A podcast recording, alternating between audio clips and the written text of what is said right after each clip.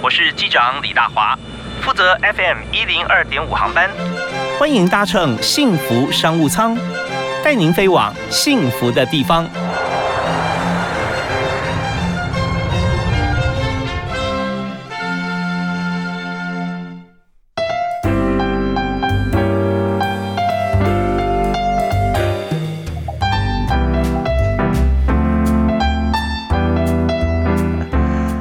亲爱的听众朋友，大家好！非常欢迎您在这个疫情的期间哈，随时我们的幸福幸福电台也随时守候着大家。那么在每个礼拜一到礼拜五的下午五点到六点钟，还是一样啊，我们准时为大家播出在企业经营以及人才策略方面哈，各公司在疫情期间哈怎么样来处理来进行，我们大家也来分享。那特别是很多学生现在在家里面哈，也因为这个疫情关系，呃，必须啊先在家上课。那么我们当然希望说这个状况赶快度过啊，解救所有的爸妈。那当然我们在老师方面现在也有很多考验哦，又许多晚晚呃远距教学，所以呢老师也必须要呃用各种不同的方式啊来抓住学生的注意力。那我们在今天呢，我们就要来介绍一位好朋友给大家。他不但是可以谈他的企业经营理念了哈，他的经营他事业体可大了。所有跟他接触过的朋友啊，都是他的客户啊，他的学生。那他本身是一位非常棒的一位老师。那讲师呢，在各种课程上的分享啊，重点不是说教的专业而已哦。我们现在常常说干货干货啊，这一定要很干吗？这不一定要极度干燥，但是一定要极度吸睛。所以现在呢，我现在手上拿了一本极度吸睛的这本书。就教给大家怎么样上台的时候可以随时抓住大家注意力，所以我们在今天现场啊，特别欢迎这本书的作者啊，酝酿了十年才写出这本书哈，曾培佑曾老师，嗨，培佑兄好，嗨，你好，各位朋友，大家好，我是培佑，是非常欢迎培佑啊，那呃，是现在在台中的天空还好吗？就还没有下雨，很期望它赶快下雨这样。OK OK，好，那呃，培佑，我们知道说在您的经历上非常丰富了。我呃，尤其是我们看说，你不但是常常演讲，而且你热爱啊，你喜欢演讲啊，也喜欢热闹啊，那么更喜欢阅读跟说故事。在这里呢，也为大家介绍，呃，曾培佑先生啊，是培果工作室的首席讲师，也是竞争 lead 啊，竞争我们讲竞争力嘛，当然这这竞争力 L E A D 竞争领导教育中心的资深讲师啊，是。也是中华康复协会的资深讲师。中华民国荒野保护协会的资深讲师啊，同时也是中国育林多元教育发展协会的 YNDA 讲师啊，另外也是中国我是好讲师啊百强讲师群，那同时也是中国我是好讲师的比赛最佳演绎奖的得主。好，那很多 title 其实一时也讲不完，那重点是说你去参加很多比赛，或者说你去这个呃上台演讲啊，都是掌声如雷。一定极受好评。那到底为什么哈？怎么样能够一上台就抓住大家吸引力啊？是哦，刚刚刚那句话大概说对了一半哦，就是我去参加很多的演讲，参加很多的演讲比赛。是，但是没有都是掌声如雷啊，就是因为没有都是掌声如雷，有些时候还是鼾声如雷。哦，但是所以我说为什么这本书酝酿十年哦，就是说你知道当底下的学员鼾声如雷，或者是说在各自聊天的时候，我们我们身为讲师内心会有点慌乱，为为什么他不听？我们准备了那么久，那么实用的，就刚刚讲干货，对，怎么他不听呢？当然啦，学员不听有很多的原因嘛。嗯，但是发现他不听的时候，我们手边又没有方法可以抓回他注意力时，很多时候我们会不小心崩溃。哦，比如说我们可能就会念两句，甚至有有一些人就骂出来。我也必须怀着很诚挚的心说，我我也曾经在上课的过程中不小心情绪崩溃，然后念过学员，甚至骂过学员。哦，那甚至有学生还被我骂哭。那骂哭之后，他跑说：“老师，他流眼泪啊，跟我说：‘老师，我希望你跟我道歉，不然我觉得我我觉得我很受伤，很难过。’那那那我那我当然诚挚的跟他道歉，而且每一次哦，我只要就是情绪崩溃，念完学生之后，其实回到家，我那天晚上都睡不着。哇，你也很难因为我我觉得，毕竟学生他只是来听课而已，但是你却造成他心里面的阴影。其实你是很后悔这样子做的，但我后来就反思为什么会这样。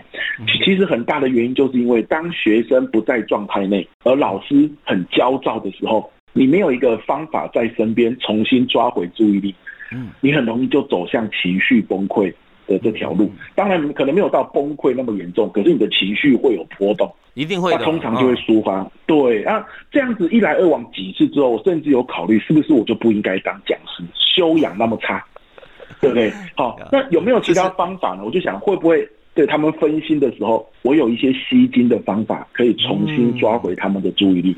哦，所以从那时候开始，就在 Facebook 上面啊写关于吸睛的教学、吸睛的手法跟方法。哇！那累积成这本书这样子。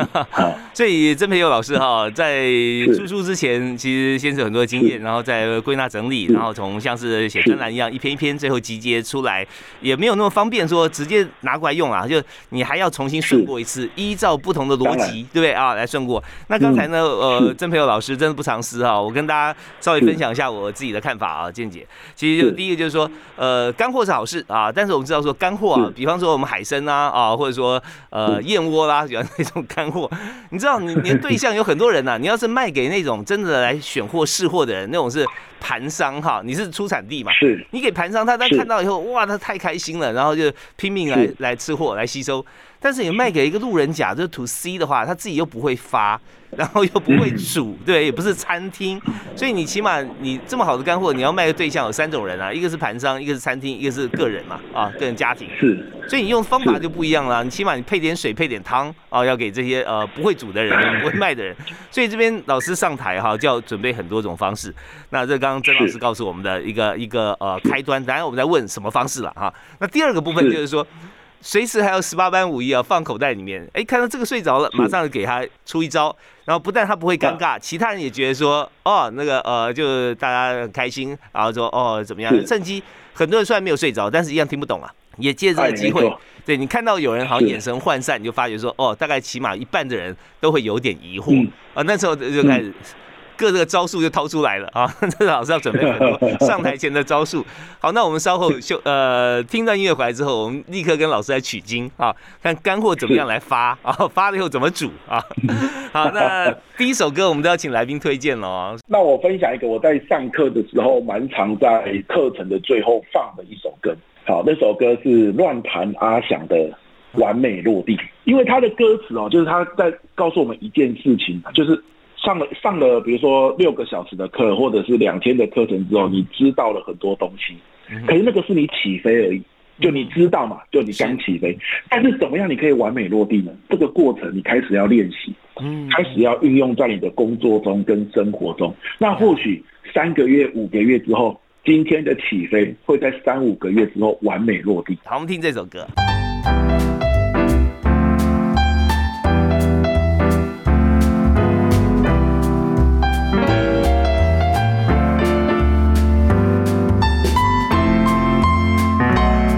收听的节目是在每个星期一到星期五下午的五点到六点为您播出的幸福商务舱，我是李大华。那我们播出频道是幸福电台 FM 一零二点五。在今天下午，我们特别邀请好朋友来和大家来分享，怎么样能够讲话好听、讲顺畅啊？演讲上课让学生都非常开心。每个礼拜哈，我每次都期待你来开课。我们特别邀请新书作者《极度戏精》的作者曾培佑老师。嗨，曾老师好。嗨，大家好。嗨嗨。对，很多人都上过培佑老师的课哈。那而而且你教的科目啊，如果呃集中起来，你大概是属于哪几类型的科别？先跟大家来分享。主要就是上台表达跟简报，那还有学校的教师研习，还有公司的内部讲师训练，哎，这是我主要上课的方向跟主题。对，因为光是像公司里面，你如果没有简报力的话，哈，第一个你做业务很难做啊，第二个内部在讨论事情啊，做报告，你要晋升升官的话，你没有能见度也很困难。那第三个，如果说你有能见度，都让你去报告，但每次报告都失败啊，那加速死亡啊。所以，所以这时候就大家很两难。当你不太会跟跟这个群众沟通的时候啊，会议上表现的话，都不知道该怎么办，到底要接不接哈报告这件事情。嗯。对，所以老师的课就很重要了。那我们刚刚有提到说，呃，要怎么样来上课，让学生眼睛发亮啊？怎么样把干货去给适合的人啊？有些干货真的太干了，他还没有这个基础，根本无法消化，对不对？我们要上台之前哈，我们要怎么样设想我们的对象，然后要怎么样一上台就吸引大家注意力呢？学员分成两种，第一种哦，是他原本就很专心，他他极度的希望讲师赶快把东西给他。那另外一种学员就刚好相反，他一点期待都没有，被迫来上课，一点期待都没有。还有一种人，比如说，呃，像之前有个营养师就来找我，这个某个工厂的主管请他去上减肥讲座，那谁去听呢？他就去勾所有工厂里面，然后呢体重超过标准值的人，他全部勾起来，这些人去上课。那你你可以想象，这些人一定觉得很无奈嘛，就觉得为什么我要去上这个课？对，被迫。这种人就是减肥，我难道不会吗？我们常常说一句话嘛，谁最会减肥？胖子最会减肥，只是他没有减下来而已。另外一种就是对主题很熟悉，比如说你对资深的职场人员讲职场沟通，对常常做简报的人讲简报技巧，他们就会觉得拜托，我需要听你讲嘛。我们先讲第一种情况，也就第一种情况就是。付费讲座，然后一开始很期待，或者是另外一种学校的学生，嗯，然后跟老师关系很好的，比如说啊，我告诉你啊，化学我听不太懂，嗯，但是这个老师上的课，我就是要挺他，哦，是。有没有？因为因为有有有些老师因为长期跟学生相处，所以他们的关系建立的很好嘛。对，下课关系很好，上课关系我就我我挺他一下哈。但是听一听他就睡着了，嗯，听一听他就恍神了啊！就假设这种情况，好，那面对这种情况啊，一开始有个关键叫做你要有仪式感，嗯嗯嗯，就是假设我是付费讲座，我去到了现场，像我每个月都有办读书会，好，在台北那时候疫情还没有来的时候晚上七点开始，嗯，那很多上班族下班之后赶紧赶过来，对不对？七点然后到了教室里，可是你要知道，他们到了教室可能还在滑赖。可能还在处理跟客户或是要跟主管报告的事情，甚至可能跟家人在讲，晚上要记得吃饭哦，衣服要记得洗。交代，嗯，好，对嘛？那七点我一上台，各位七点了，我们今天读书会讲系统思考，OK，系统思考五大关键，你就开始讲了。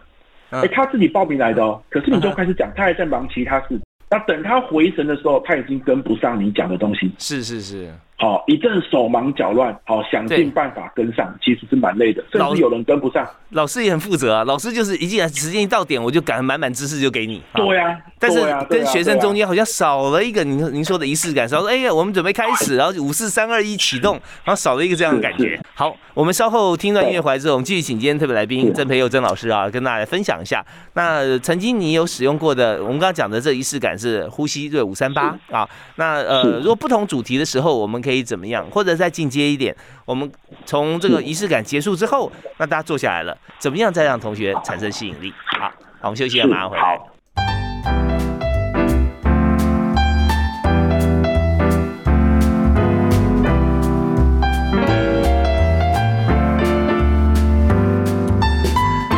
幸福商务舱里面教大家怎么样能够吸引大家注意啊，就是说该吸引注意的时候哈，大家都要看你啊，那你简报时候，但看你不能让别人失望啊，大家都注意力集中过来了，都发现说，哎，听不到内容，那可能大家就涣散了。所以怎么样能够起承转合，能够上台抓住吸引力之后，能够一路顺畅？我们今天就要请专业讲师啊，也是畅销书作者，在呃国际间其实也非常知名啊，《极度吸睛》这本书的作者曾培佑曾老师啊，老师好。嗨，大家好。对，刚刚裴友先有教大家说仪式感啊，怎么样利用这个吸气五秒、闭气三秒、吐气八秒、五三八的方式，第一个先进来，啊，让大家一起来做同样一件事，放下手边的事情啊，来专心。那这应该适用在各种教室场合吧？学校也可以嘛？就是关于这个仪式感，我那我准备了十招。嗯，好，就是我比较常用的十招。当学生哦，他动机本身就很高的时候，就是一开始很专心的时候，嗯，那开场吸睛很好用。嗯哼哼，好，那那如果学生是一开始他的聆听意愿就比较低，嗯，那我们就可以想象一下嘛，你请同学五三八深呼吸，他可能手机都没有放下来，呀呀，对不对？你请学员五三八深呼吸，他可能就懒得理你，继续回他的赖。学员是动机比较低落的时候，嗯第一个概念哦，你不要把他当做学员，角色可以换一下。对对，真的彼此 彼此折磨，真的是这样子。嗯，举个例子哦，你可不可以把它转换成角色，叫做同事？我们现在就在这边，我们有三个小时的时间要度过，我们可不可以一起想一想，这三个小时我们可以做些什么事，彼此不会觉得浪费时间？嗯哼。哎呦，那这些学员就会觉得，哎呦，这个老师不一样哦。你看哦，通常动机会比较低落，都是因为他们之前听课程或听讲座的经验其实不太好。要么觉得无聊，要么觉得没有学习到东西。所以你现在又来讲座，他就觉得啊，又跟以前又来了。对对，所以他就懒。我们只要让他觉得对这场不一样，那基本上就成功了。嗯，OK，就重新抓回他的注意力，好，慢慢的再让他回到学生的角色。好，所以通常面对这群，哎，我我都是直接把他换成是同事的角色，我都会问他，哎，现在一到五。好，给我一个数字，你现在的情绪状态，或是你现在的专注度怎么样？好，这很重要哦。如果你们专注度都是五分，我们直接就可以来讲今天的重点。但如果分数在三分以下，嗯哼，那我们先来把分数拉上去，跟大家聊一聊为什么你要来，好，等等等等。对，有有聊天啊，聊一聊，然后大家熟悉，先把先把大家注意力都抓紧了。呃，如果在学校里面，他是在听演讲算学分的啊，那我是被迫不得不来，因为不来就没分数嘛。是。那如果这样的话，怎么样抓紧大家注意力呢？对，就是不要把他当学生。所以过渡过渡期间的的这个角色扮演哈，那是非常重要的。比方说，我们去到个景点啊，到博物馆。到了意大利啊，佛罗伦斯啊，那各个方面来看，那导览很重要啊。大家去那边就是为了看一些文物导览。但是呢，他导览之前或之后啊，在游览车上啊，那可能这个导游也很厉害，他本身就是导览员。但是在车上，他就呃让大家轻松的时候，也许去之前先酝酿一下，讲一些这个风土人情啊，窗外景色，然后再跟你讲说，呃，等一下我们会看到什么，先预告一下啊。然后到了那边，大家再导览。或结束之后，大家看累了，在车上，那你也不能不讲话啊。他说哦，现在睡觉。有些人就想聊聊天啊，你也得跟大家一起来讲讲。所以有一点这样子，在过渡期间，你同样是一群人啊，跟这个主讲者，但是关系会随时改变。就就是这个意思。我们在听着音乐，休息一下，稍后回来。曾老师还有这个无限多的方法跟大家来讲解，怎么样能够让一场演讲啊，课程可以非常生动有趣。好，休息一下，马上回来。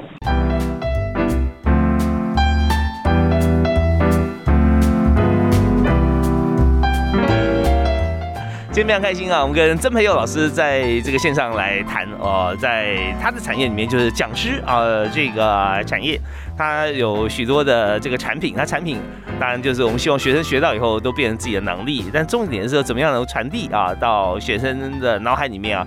不要说百分之百啊，如果百分之九十就算是很棒很棒了。那这个部分呢，其实就发现说教学哈，它不是老师一个人的事情。如果要学得好，那跟学生很有关系。那怎么样帮学生在课堂上啊，可以跟老师一起团队合作，就是曾老师的专场哈。哎，老师好，你好，大家 好。对，我们刚刚讲到说开场很重要，吸睛。那我们现在节目呢，剩下最后两段的时间哈，我们想说给同给同学一些方法，就是说，如果今天他真的要去做简报，比方说在公司里面，他对客户或对老板做简报，那这时候。大家势必都很专心啊，就要看你表现怎么样啊。那怎么样让大家一开始就觉得惊艳，说哎真不错，而且整个听下去，最后呢，呃，结果是起立鼓掌啊。可以设定一下这个情境嘛，是吧？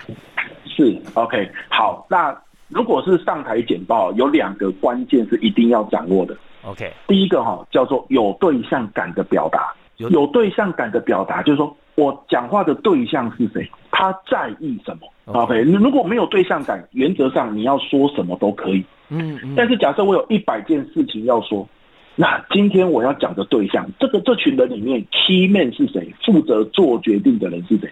他最在意什么？那这一百件事情里面，或许我就删掉，只剩下三件事可以讲。哦，真的哈？你你如果你全讲，人的大脑有有一个概念叫做敏感的事。一二三四的事哦，敏感敏感的事是什么意思呢？对，就是短时间之内，你只要讲超过四个重点，嗯啊，比如说啊，我来自我介绍一下，我我呢总共有八个经历，好，那一个一个跟大家分享，这就超过四嘛。讲到第五个，第一、第二就忘记了。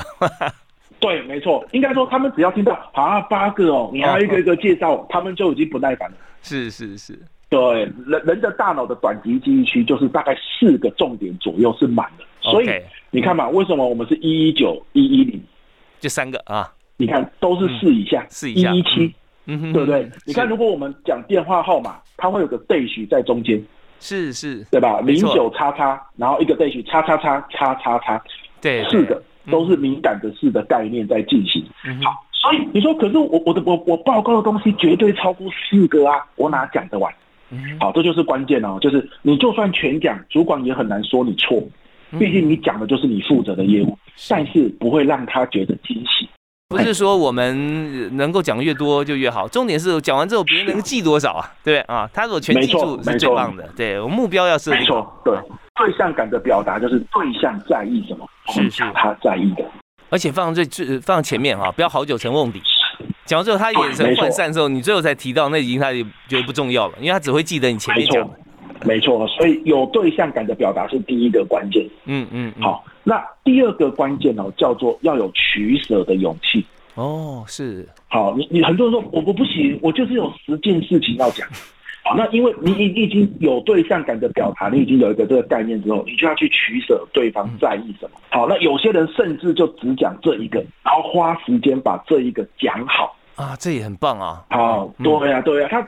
讲一个重点嘛，然后接着用案例、用数据、用原因把这个讲得很好。对，讲完之后呢，主管就说：“哦，这个人很专业。”是。那如果你全讲，你每一个都只能讲到一点点，都讲得很浅，嗯，那你说不定你讲的都是主管本来就知道的。嗯哼。哦，那你要让主管啊印象深刻就很难了。真的，取舍的勇气哈，这个很重要，特别适合那个爱虾品就衣柜很小的人哈。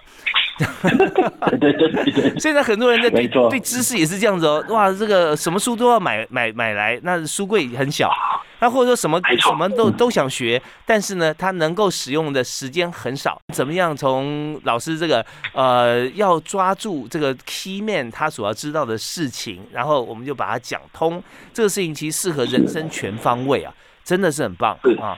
OK，那这两件事嘛，哈，第一个就是重点四个以下啊，对，第二个就是抓住 key man，好，我们就先讲，先讲他在意的事，所以我们稍后休息一下，哈，我们再听一段音乐，然后最后一段我们来谈谈看，在这个部分，如果说我们全部讲在前面，那会不会后面就比较不重要，哈，或后面比较大家会觉得说，呃，好像有很好的开头，但是最后会不会草草结束？呃，怎么样能够思考像这样子的一个做法，哈，让全场精彩？那我们休息一下，回来谈。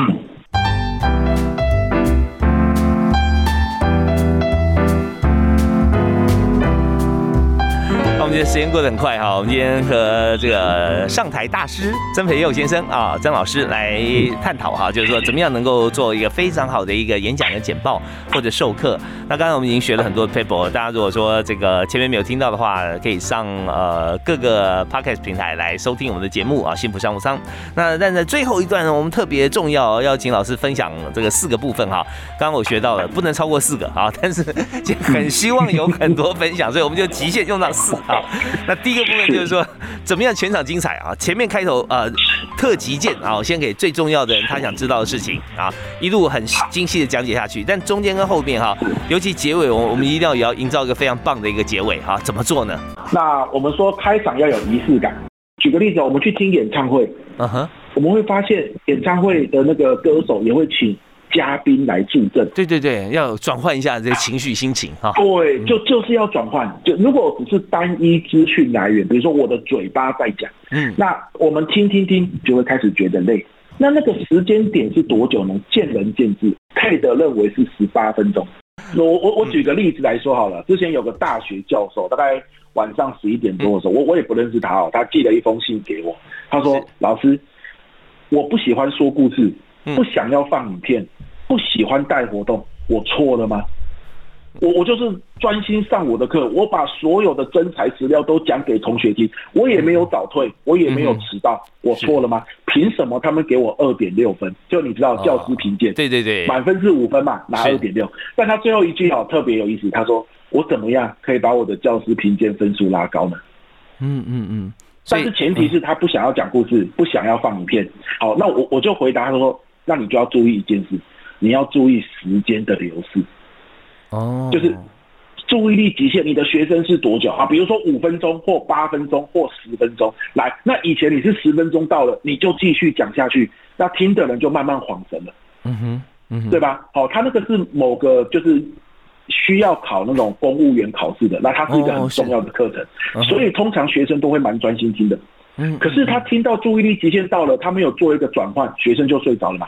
但问题就来了，他的转换不希望是影片，不希望是布置，不想要用活动，那我就跟他讲，那你就用提问。